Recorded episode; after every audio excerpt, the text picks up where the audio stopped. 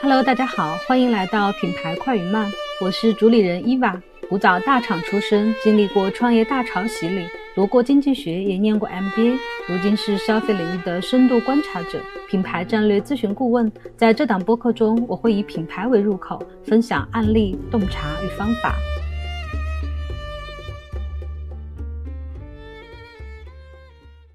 业内的人士都知道，美妆的尽头是欧莱雅。据说完美日记当年融资的时候，高瓴资本的张磊曾对完美日记的创始人黄景峰说过：“中国一定有机会诞生新的欧莱雅。”我想成为欧莱雅，一定是中国所有头部美妆品牌的终极梦想。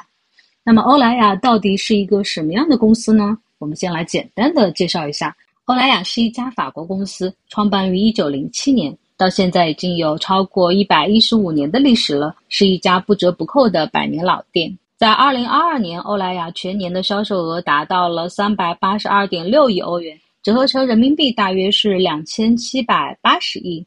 为了给大家一个数字上的概念，我去查了一下，发现中国目前还没有一个美妆品牌或者是集团年销售额过百亿人民币。以大家都比较熟悉的珀莱雅为例，珀莱雅在二零二二年的销售额是六十三亿，而同为 A 股上市公司的上海家化去年是做了七十一个亿。都不及欧莱雅的两千七百八十亿的一个零头。这样看来，欧莱雅确实是美妆行业的一个巨无霸型的企业了。欧莱雅集团这全年两千多亿人民币的销售收入呢，是由旗下的三十六个品牌所共同贡献的。这三十六个品牌又被划分为四大部门，分别是大众化妆品部。高档化妆品部、专业美发产品部和活性健康化妆品部，其中前两大部门为集团贡献了超过三分之二的收入。因为三十六个品牌实在太多了，我们这里只能列举一下。大众化妆品部的核心品牌就包括像欧莱雅、美宝莲这种面向大众的、相对来说比较平价的品牌。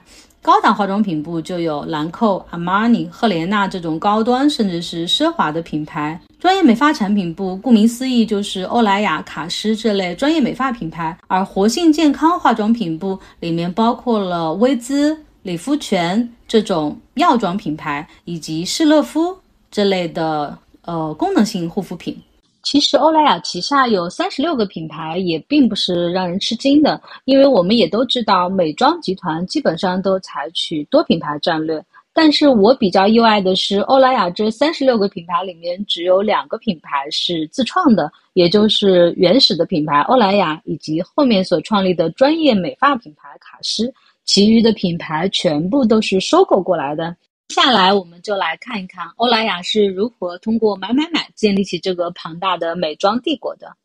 欧莱雅的创始人名叫欧仁·舒莱尔，他是一位法国化学家。在二十世纪初的欧洲大陆，烫染发型刚刚流行起来。那个时候的药水大多数含铅等重金属有毒成分，会刺激并且伤害到头皮，这引起了舒莱尔的兴趣。他在一九零七年成功的开发出了世界上第一款无毒染发剂。配方温和无害，并且染发效果出众，大大降低了对头发和头皮的刺激。这款产品一经问世，就在市场上取得了很大的成功。有了这第一桶金，一九零九年，欧莱雅的前身，也就是法国纯净染发公司才能够成立。不过那个时候，公司的名字还不叫欧莱雅。直到三十年之后，也就是一九三九年，公司才正式以欧莱雅命名。欧莱雅在创立早期的核心优势就是产品创新，公司源源不断的推出新产品，包括金色亮发产品、不用水洗即可起泡的洗发水、有机染色溶液、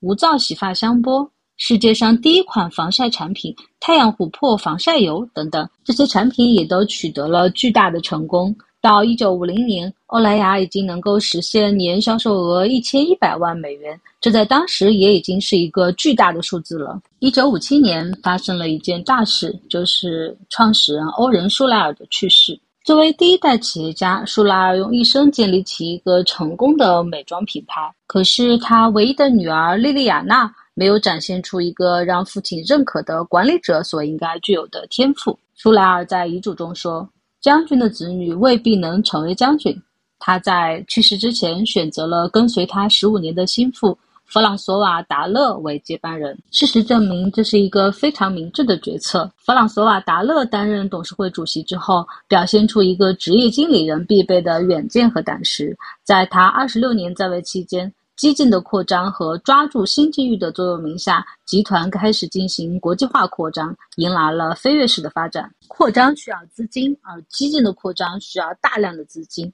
所以，达勒他筹集资金的第一步就是上市。达勒主导了欧莱雅在巴黎证券交易所的上市。上市之后，就紧跟着在1964年和1965年连续收购了两个最重要的品牌。这两个品牌直到现在都是欧莱雅的核心品牌，就是兰蔻和卡尼尔。在前面的故事中，我们知道欧莱雅一直都专注在专业美发领域。那么，收购兰蔻对集团是有重要的战略意义的。它是欧莱雅迈向高端化妆品市场的第一步。从这里其实也可以看到达勒的远见和魄力，因为达勒相信起步的高度决定着欧莱雅最终能达到的高度，所以他把兼并之路的第一站就定在了兰蔻。欧莱雅最终能够成功的收购兰蔻，也跟兰蔻的创始人阿芒博蒂让当时的境遇有关。因为阿芒在一九三五年创立兰蔻的时候就已经年过半百了，而他的儿子呢是立志要去当一名作家，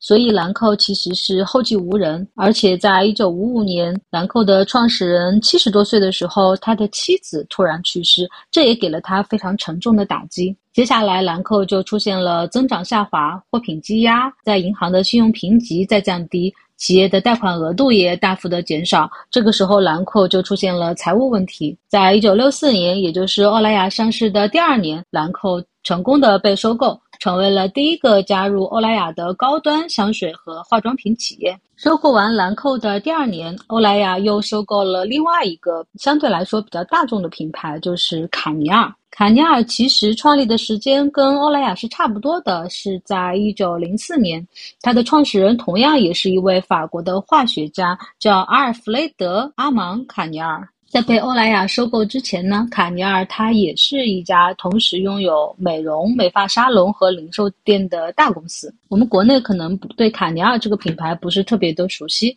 其实卡尼尔在现在仍然是欧莱雅集团最核心的品牌之一。通过对兰蔻和卡尼尔的收购，其实在一九六零年代，欧莱雅集团的三大核心品牌矩阵——卡尼尔、欧莱雅和兰蔻，覆盖了大众、中端、高端市场，这样的一个体系就已经形成了。接下来的十几年，欧莱雅就以这三大核心品牌为主，稳步发展了十多年。到了十九世纪八十年代，欧莱雅算是在法国以及欧洲市场坐稳了头把交椅。已经是一个绝对的本土大企业了。一九八八年是个重要的年份，当时才四十二岁的英国人林赛·欧文·琼斯接棒，成为了新任的欧莱雅总裁。在他接下来二十年的任期里面，带领着欧莱雅集团。突破了百亿欧元的收入大关，也正是他让欧莱雅最终确立了全球化妆品的领先地位，成为了世界第一大化妆品集团。当我们在看这二十年欧莱雅集团的发展的时候，我们所不能忽略的就是从一九九零年代开始的第三轮全球化的浪潮。正是在这股浪潮之下，欧莱雅通过大规模并且成功的国际并购，它的销量迅速的上升。而且成为了一家国际化的大企业。有数据显示，在上个世纪九十年代中期的时候，欧莱雅的年销售额百分之七十都是在欧洲实现的，其中的大部分又来自于法国。而到了二零零三年，它的销售额有百分之四十九来自欧洲，比之前的七十五已经大大的降低了。而另外有百分之三十二来自北美市场，这一块显然是一个非常巨大的增量。在这段时间，欧莱雅收购的品牌其实很多，大概有十几个。但是我看了一下，里面有最重要的两个收购，一个是赫莲娜，另外一个就是美宝莲。赫莲娜是一个美国的顶级奢华护肤品牌，它所对应的应该就是雅诗兰黛旗下的海蓝之谜，而它的创始人赫莲娜·鲁宾斯坦。本身就是一个美容界的传奇人物。赫莲娜是在三十岁的时候在澳大利亚墨尔本开始创业的。当时她在本地的美容事业就已经为自己积攒了大量的财富，让她成为了社会名流。在一战爆发后的一九一四年，赫莲娜前往美国。开启了自己事业的新篇章，创立了属于自己的奢华美容品牌赫莲娜。赫莲娜其实当时也是开创了美国本土的奢华美容市场，因为当时美国人买的奢侈品都是从法国进口的，美国人心里把自己的本土品牌仍然是看作大众的、便宜的品牌，本土奢侈品牌的空白市场。赫莲娜认为这也是一个机遇，她从一开始就把自己的品牌打造成一个超高端品牌。赫莲娜本人是在一九六五年去世的，之后品牌也经历了非常多的波折，直到一九八八年被欧莱雅收购，才终于走上了正轨。收购赫莲娜为什么重要？因为它给欧莱雅的品牌金字塔的顶端补充上了这个超高端品牌这一块的一个空缺。这个阶段收购的另外一个重要的品牌就是美宝莲。美宝莲是美国本土的老牌美妆品牌。当时在欧莱雅收购美宝莲的时候，它已经是美国彩妆市场的第一名了，并且已经进入了国际市场。绝对是美国彩妆界的霸主。美宝莲的成立时间也是非常的早，它诞生在一九一七年，也已经超过百年历史了。当时是美国的一位化学家，他的名字叫威廉姆斯，通过混合凡士林胶和碳粉，它调制成了一种能使睫毛变得非常的黑而且浓密的膏体，这被认为是世界上的第一支睫毛膏。一九九六年，美宝莲被欧莱雅集团收购，正式成为了旗下的品牌。到现在为止，欧莱雅旗下的这个品牌金字塔，其实它的层级都已经非常完整了。从最超高端的赫莲娜，然后到高端的兰蔻，终端的欧莱雅，以及大众的分为彩妆和护肤部分的美宝莲和卡尼尔，这样子的话，已经足够它覆盖从顶端到。呃，大众的人群，我们仔细的来看一下，就会发现，在欧莱雅这个时候的这个品牌金字塔里面，其实是缺少一些东西的。它所缺少的，主要就是跟时尚、潮流、风格、文化相关的这一类彩妆和香氛品牌。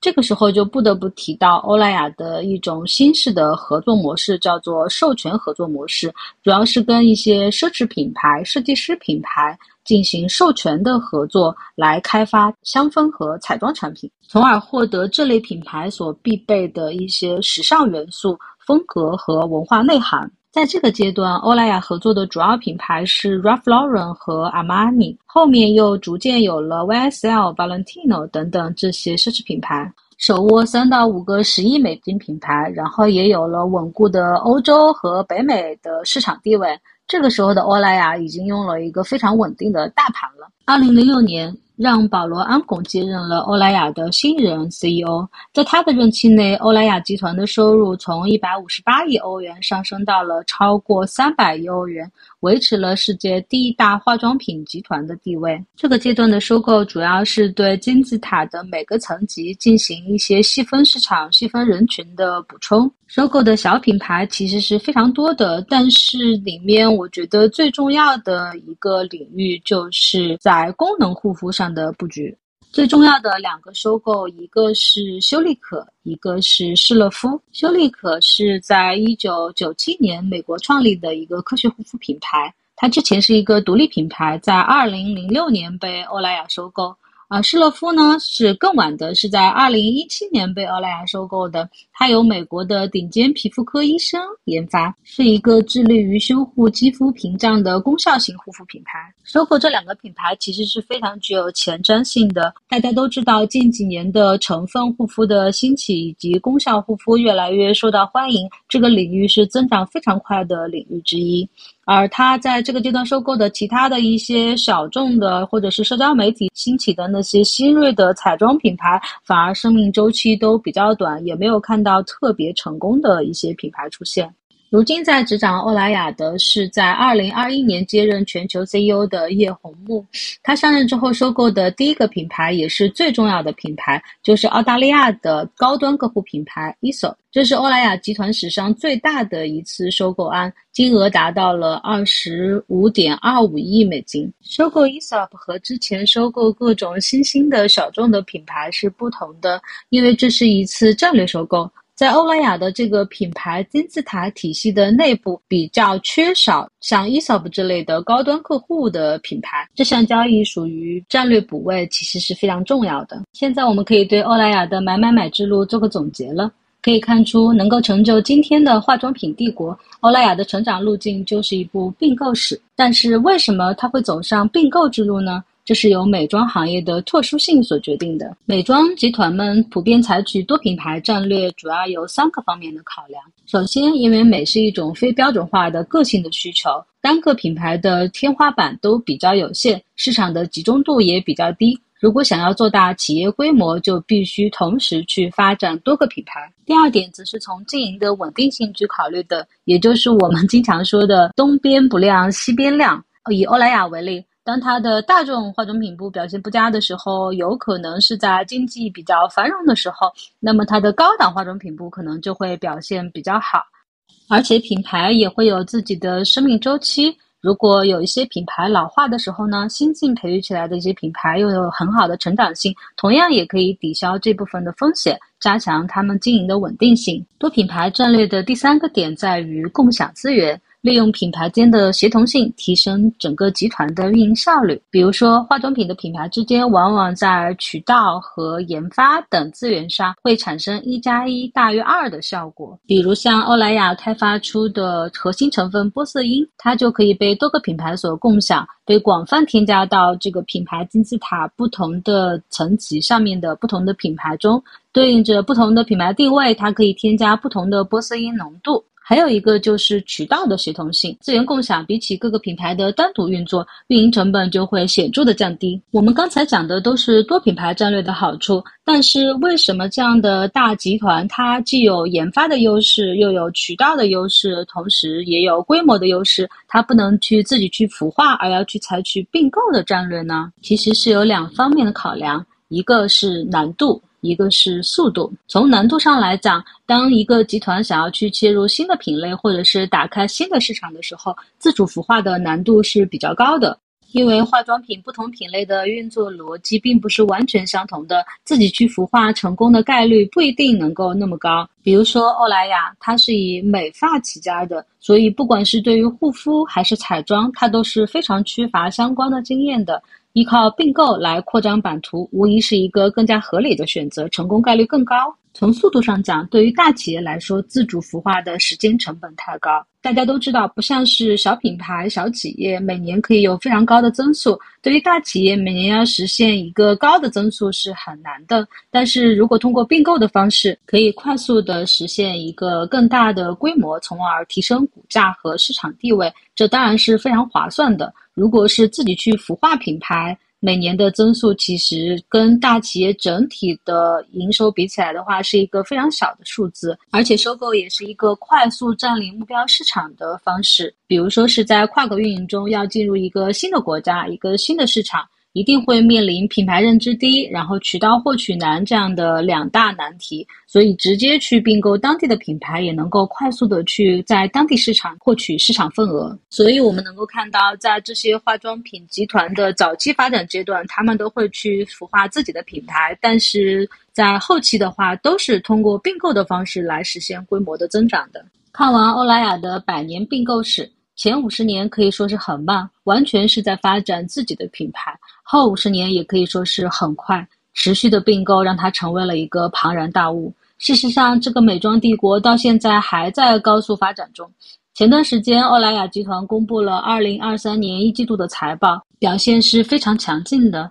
实现了销售额一百零三点八亿欧元，约合人民币七百八十四亿，增长的速度呢是同比增长百分之十三。真的是很了不起，可以想象，如果没有什么意外，他还可以继续走在这条光明大道上很久很久。做品牌慢不一定代表对，快也不一定代表错，这也正是做品牌的迷人之处吧。前面我们讲完了欧莱雅的整个的并购史，那么接下来我们就来重点聊一聊它在中国所曾经发生过的收购中国本土品牌的一些故事。从一九九七年入华开始。欧莱雅在中国市场已经走过了二十六个春秋。当时担任欧莱雅集团总裁的林赛·欧文琼斯站在外滩的一个观景台上，面对着往来的中国人，描绘了这样一个远景：让每一个中国女性拥有一支口红。二十六年过去了，欧文所描绘的远景可以说已经实现。中国如今已经成为世界第二大化妆品消费市场，每年的消费额超过了三千亿。而乘着中国市场爆发的这股东风，欧莱雅也取得了丰厚的回报，持续多年保持了两位数的增长，成为中国目前最大的美妆集团，占据中国化妆品市场整体份额大约在百分之十五左右。在高端市场甚至达到了百分之三十。回顾欧莱雅集团在中国这二十六年间的爱恨情仇，也可以从中看到中国化妆品行业发展的主线和脉络。欧莱雅是在一九九七年进入中国的，当时是在上海开办了中国总代表处，负责经销嗯欧莱雅公司的各类产品。这个时间确实不算早。因为在一九八九年的时候，宝洁集团旗下的 Olay 就以玉兰油这个中文名进入到了中国。一九九零年，雅芳也将直销模式带到中国。在一九九三年的时候，雅诗兰黛旗下雅诗兰黛品牌和倩碧品牌都已经进入到了中国。这样比起来的话，欧莱雅其实还在外资里面算是比较晚的了。最初进入中国的两大主打品牌是巴黎欧莱雅和美宝莲。这两个品牌其实，在欧莱雅集团内部是属于大众品牌的，但是当时中国市场是一个什么样的市场呢？可以说是以低价为主的化妆品普及阶段这样的一个市场，在九十年代初。中国的人均化妆品消费只有五块钱，到了一九九八年才涨到了十六块。所以当时的品牌主导的都是小护士、大宝等国产品牌，他们的价格确实跟当时的收入水平，然后中国当时所处的这个经济发展的阶段是。呃，相关的，在这个市场环境下，虽然在集团内部，美宝莲和欧莱雅都属于大众品牌，但是在当时的中国市场上，他们走的其实都是中高端路线。比如说，巴黎欧莱雅在一九九七年刚刚进入中国的时候，就邀请了当时风头正盛的巩俐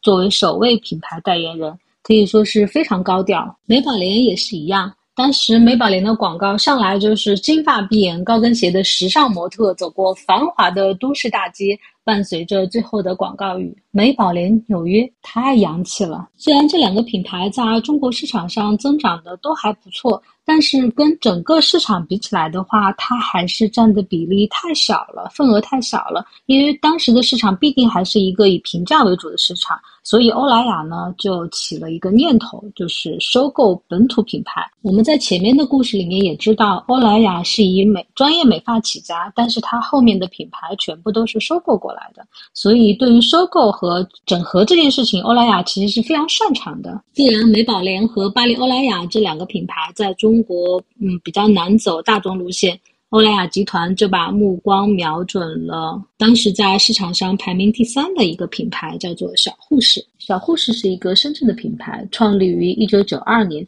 创始人的名字叫李志达，是一名退役军官。小护士所走的路线就是当时国货的主流路线，低价、渠道、大广告。经过不到八年的时间，小护士就快速发展成为当时国内排名第三的护肤品牌。在两千年左右的时候，它的市场份额就仅次于玉兰油和大宝，占到了百分之五。还有一个重要的点就是，当时小护士的渠道已经达到了二十八万个，这使得小护士成了与消费者接触面最大的护肤品牌之一。所以，欧莱雅在第一次，也就是两千年与小护士接触的时候，当时创始人还没有任何的意愿想要出售这个品牌。那为什么小护士会后来在二零零三年卖身给欧莱雅呢？市场的变化往往是出人意料的。一方面是小护士这个品牌本身在激烈的市场竞争中越来越落后，和第一名玉兰油的差距越来越大，即使和第二名大宝。也不在同一个竞争级别上了。到了二零零三年，市场的排位发生了一个比较大的变化。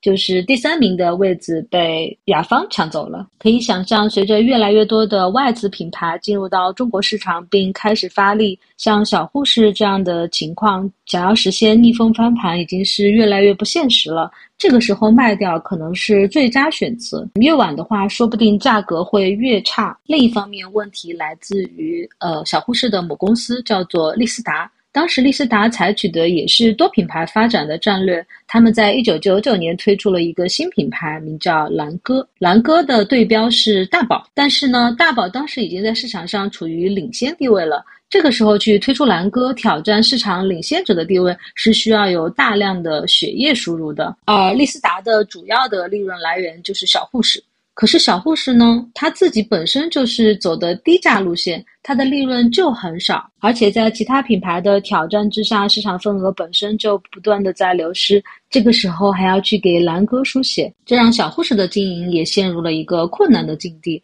内外交困之下，小护士终于在二零零三年的十二月被欧莱雅拿下了。同时，欧莱雅还收获了小护士位于湖北的生产基地、管理团队以及所有的销售渠道。而小护士的创始人李志达就此退出了化妆品行业。据说李志达卖掉小护士之后，拿到了大约二点五亿人民币。虽然创始人退出了公司，但是欧莱雅还是保留了懂得本地市场的整个中国的团队。并且把他的那个业务人员全都划归到了旗下最大的事业部——大众化妆品部，加入了欧莱雅的小护士。本来大家都觉得在巨头的技术啊，然后资本的加持之下，可能会有更好的发展。但是事实上，被收购后的小护士后续发展的并不顺利。到现在我们再去看的时候，发现小护士这个品牌已经查无此人了。因为欧莱雅旗下的平价品牌卡尼尔是在二零零六年引入。中国的，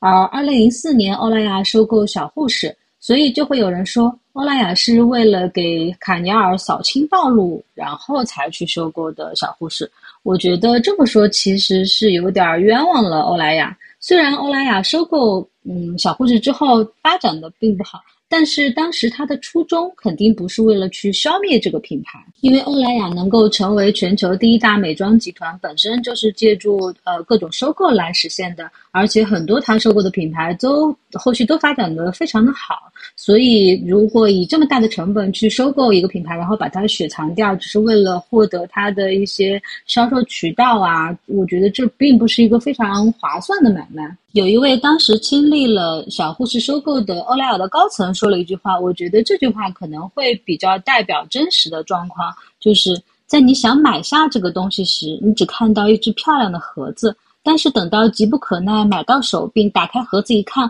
那根本不是你想要的东西。可能当时在欧莱雅的眼里，小护士就是这样一个外表很漂亮的盒子，有很高的品牌知名度，然后有很好的市场份额。然后也有很好的很多的这个销售网点，但是等到欧莱雅把小护士买过来之后，他发现他买过来的并不是心目中的这样的一个品牌，因为小护士一直走的都是低价的路线，谈不上多少的品牌溢价和品牌忠诚。当欧莱雅真正的想要以现代品牌管理的各种方式去运营这个品牌的时候，就会产生很大的问题。第一个问题就来自于小护士所引以为傲的庞大的分销渠道，因为本土品牌往往更加重视销售渠道的建设，甚至会拿出来利润的大部分给到分销商，而外资品牌呢，往往会更重视品牌建设，所以呢，在前端。外资品牌投入的成本更高，而在渠道分配上给各级分销商的利润就相对来说比较低。那么小护士进入欧莱雅体系之后呢，它也会采取欧莱雅的处理方式，所以呢，给到分销商的利润就会进行调整。而且小护士当时本来走的就是多层分销的流通渠道，管理方式是短平快的，在给经销商的利润分成上也会比较灵活、富有弹性。但是呢。在欧莱雅就必须按照规范化的、制度化的处理方式，要层层上报，然后要非常严格的进行管理。所以在欧莱雅收购小护士后的第一年，也就是二零零四年，就发生了经销商开始流失的事情。而欧莱雅对于这个事情的反应也是挺有意思的，在经销商大量流失的情况下，欧莱雅似乎没有花费主要的精力去挽回经销商。反而是把小护士由传统的货架销售改为了专柜销售，这当然是比较符合欧莱雅的强项，但是呢，它又非常的不符合小护士的定位和它的商业模式。可以想象，这个效果肯定是很差的。就这么折腾了一年多，小护士又重新回到了货架。当然，渠道的问题其实跟品牌的问题也是强相关的。如果品牌卖货卖得很好的话，那么对呃代理商来说，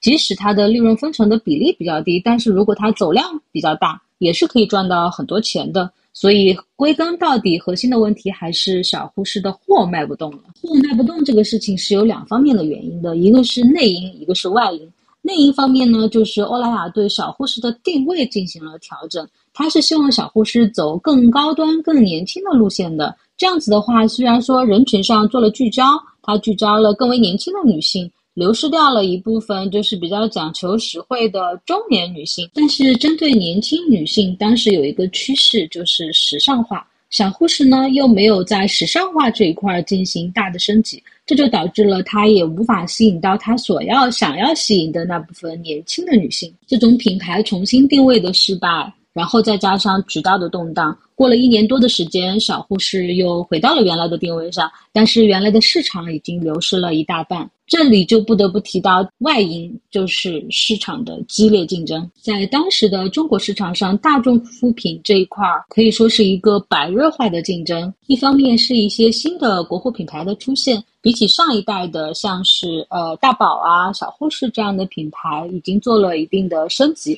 更加符合当下的流行趋势，更加的时尚，能够抓取到当下的年轻人的喜好。另一方面，也是有大量的外资平价品牌进入中国。比起原先的中国的国货平价品牌来说的话，他们有了这个大集团的加持，有了这个国外的光环。然后也有更强的技术和资本，所以在市场上的话呢，也是形成了一种压制的力量。其实也不只是小护士，包括后面的大宝啊、丁佳怡等等，其实在这个阶段都已经在衰落了。现在来看，可能会觉得是一种马后炮，但是我觉得，其实欧莱雅在当时小护士的巅峰时期收购小护士，可以说是未来的失败是早已注定的。对于我们中国人来说，肯定是有很多的国货情节，觉得我们呃市场上排名第三的一个品牌，然后被欧莱雅这样的外资集团收购。然后走向衰落，甚至最后销声匿迹了，我们都会觉得很可惜。但是对欧莱雅这种习惯了收购、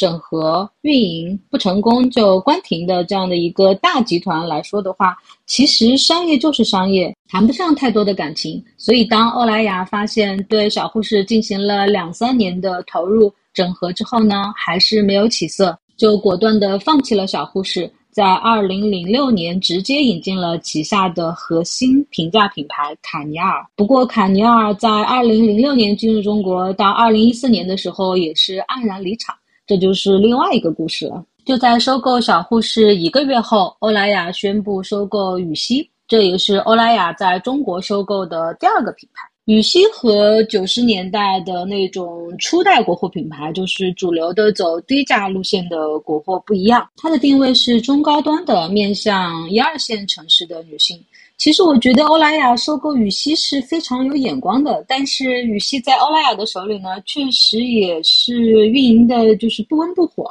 但是不管怎么说，我觉得羽西这样一个有着中国文化基因的呃护肤品牌，将来其实是可以在国际上有一定的位置的。我们还是来看一下欧莱雅对羽西的收购。其实当时想要收购羽西的大集团有好几个，包括欧莱雅、宝洁，还有资生堂。为什么羽西最终会选择欧莱雅呢？是因为当时欧莱雅向创始人靳羽西做了一个承诺，就是将羽西品牌推向国际市场。所以这个收购不仅仅是关于价格的问题，更重要的是欧莱雅集团更能够帮助创始人实现他的伟大的国际化的品牌梦想。正是因为有这个梦想。羽西在嗯被欧莱雅收购之前，其实已经和世界第五大化妆品集团科蒂集团有过一次合作。就在欧莱雅收购呃羽西的时候呢，其实它是有一大半的股权是从科蒂手里收过来的，另外一小半的股权是来自于创始人金羽西。之前羽西跟科蒂合作，也是希望能够将自己的品牌推向国际市场，因为科蒂毕竟也是一个国际集团。但是在科蒂的手里没有实现这个梦想，所以这一次呢，羽西选择了欧莱雅，也是希望能够借助欧莱雅这个世界第一大美妆集团去实现自己的这个最初的梦想。跟当时同时代的国货品牌相比，羽西它是一个非常特别的存在，因为它的创始人是一位美籍华人，他的名字叫靳羽西。而这个品牌呢，就是以他自己的名字来命名的。金宇熙在当时的年代 可以说是一位超级明星。但是他的职业身份是一位节目主持人。从七十年代开始，他致力于东西方文化的交流和传播，并且制作了大量的人文电视节目，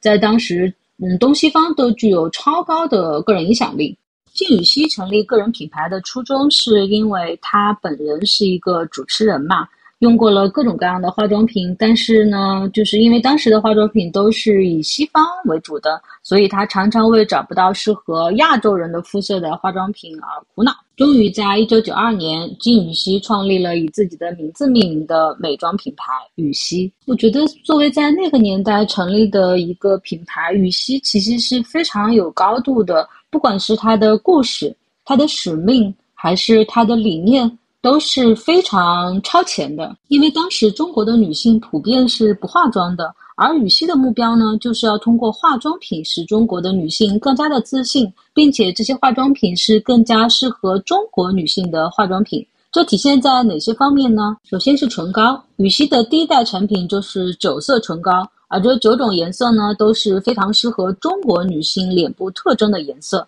随后呢，羽西又进入了护肤领域。在产品中加入了中国的自然成分，而且这五大自然成分都是中国国粹级的，包括灵芝、虫草、当归、雪耳、人参。我觉得这个概念其实放在现在都不过时。凭借着他个人巨大的影响力，以及当时国内的本土品牌在中高端所处的一个真空的状态。羽西发展的非常快，迅速的风靡全国，成为九十年代最受女性欢迎的化妆品品牌之一。在欧莱雅收购羽西的时候，当时羽西拥有柜台八百多个，全年的销售额大约是三点八亿。嗯，然后收购的价格，嗯，是呃，据传是当时呃销售额的两倍，也就是七点六亿人民币。那么欧莱雅收购羽西之后，有没有实现当初的承诺，将羽西推向国际呢？其实后面的结果我们也都看到了，羽西后来在欧莱雅集团里面的地位真的是有点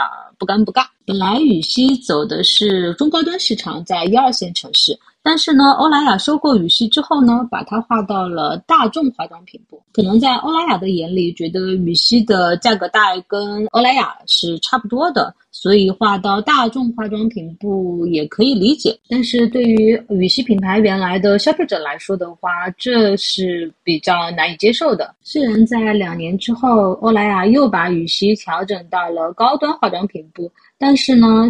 后来，羽西也一直都是路线比较不清晰的，一直都觉得欧莱雅对羽西这个品牌是不够重视，因为羽西本身是有非常好的内涵和东方文化的基因，可以去好好的去挖掘和打造的。羽西的消费者普遍来说都是对中国文化、中国元素的喜爱度很高的这样的一群人，再加上这几年年轻一代对于国潮的热度，对于文化自信的认同。对于国货的认可，都让羽西有了一个能够去拥抱年轻人的一个契机。但是现在看起来，好像欧莱雅在羽西呃上面所投入的这种精力去挖掘和呃重新塑造品牌还是不够的。到底是集团内部没有给予羽西这样的一个战略地位，还是说呃真的是对东方文化缺乏了解？这个我们就不得而知了。但是就独特性而言，无论是欧莱雅集团内部，还是我们中国的市场，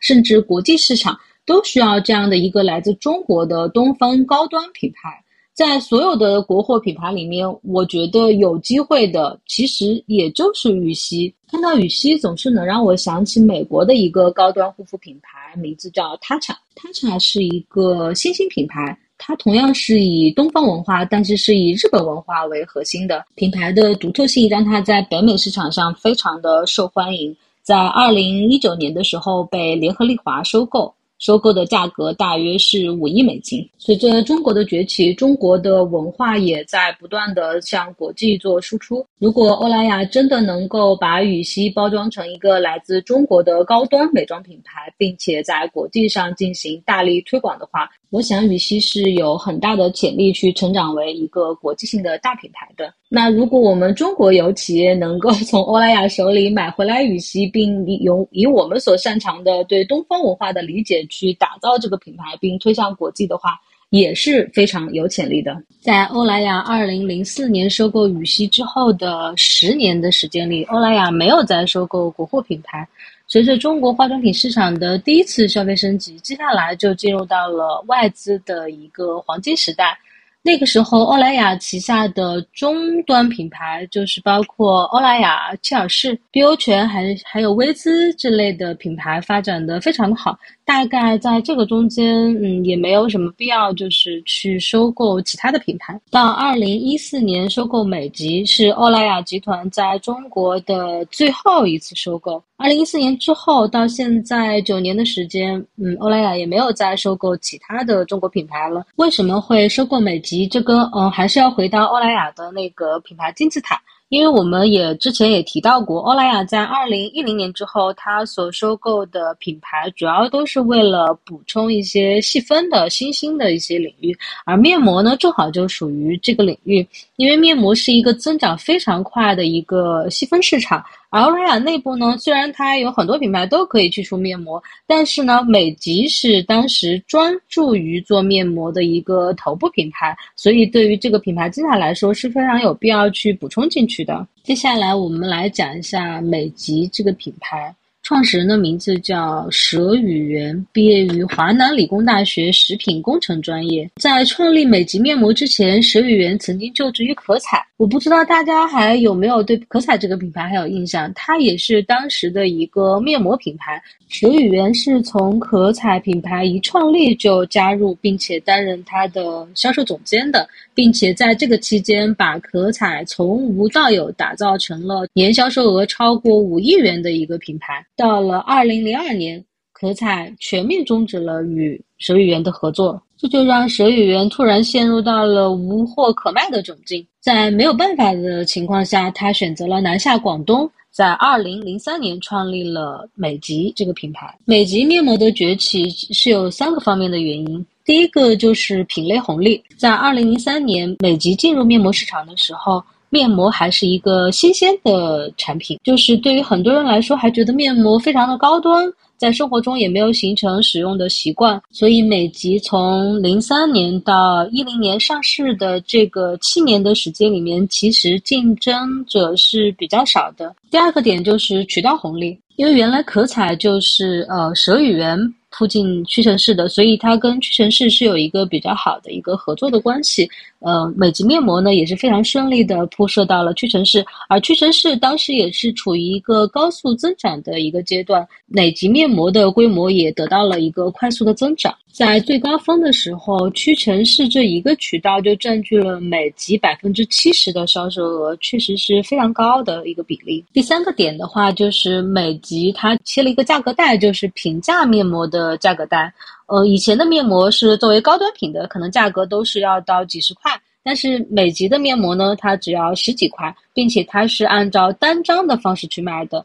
也就是说，美极打破了原来面膜产品的一个高客单，你可以买一片，也可以买两片，就是你可以随意的搭配，嗯，然后不管功效、成分、包装，它都是统一的价格，你想要买什么样的就买什么样的，想买几张就买几张。通过这种创新的方式，美极一下子就打开了市场局面。后来大家其实，在丝芙兰也可以看到，丝芙兰也开始采用这种 卖单张的方式。不过那已经是后面，就是面膜已经进入到了平价时代之后的事情了。二零一零年，美极在香港证券交易所上市，当年的销售额是六点三亿港币，和人民币大约是四点九六亿元。之后到二零一二年，美极品牌达到了历史巅峰时期，占据了面膜市场份额的百分之二十六点四。年销售额超过了十亿，所以有了后面二零一四年欧莱雅对美极的收购。但是被欧莱雅收购之后，美极从巅峰滑落的速度未免也太快了些。被收购的下半年，它的净利润就下滑了百分之八十。我们前面也提到，在美极崛起的时候呢，面膜的企业还是比较少的。但是呢，到了二零一二年、二零一三年一年的时间里面。中国的这个面膜品牌就增加了四倍。这里面有国货品牌，然后也有国外品牌。在这种竞争极其激烈的市场环境下，美极在二零一六年的市场份额，也就是被欧莱雅收购的两年之后，它的市场份额已经下跌到了百分之二点一，排在了面膜市场的第八位，落后于许多面膜市场的后起之秀，比如一叶子。魔法世家、玉泥坊等，到了二零一八年，曾经占据美极市场销售额百分之七十的渠道屈臣氏，给美极又补上了一刀，把美极的产品全面的下架。如今的美极虽然不会像早期的小护士那样就是完全消失了，但是呢。现在也确实看不到什么希望。美极的衰落，嗯，其实还是同样是内因和外因嘛。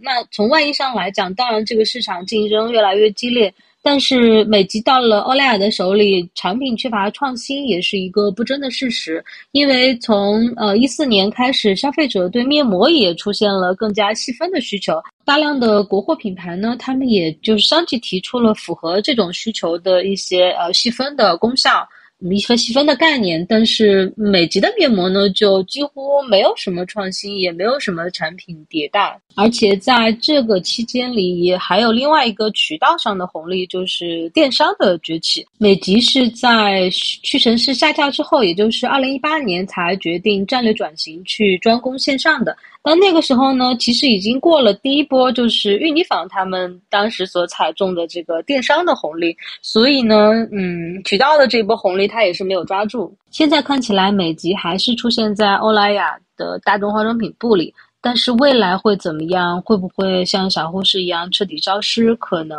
我觉得还是可能性挺大的。欧莱雅集团在中国的这三场收购，可以说最终结局都不是太好。从二零一四年收购完美极之后，再也没有收购过任何中国的美妆品牌。随着近几年中国化妆品市场的第二次大的消费升级，也就是高端市场的兴起，欧莱雅在中国未来的战略中心是导入旗下的强势的国外的高端品牌。所以从这个方面来讲的话，我觉得未来欧莱雅更加不会再去收购以平价为主的国货品牌了。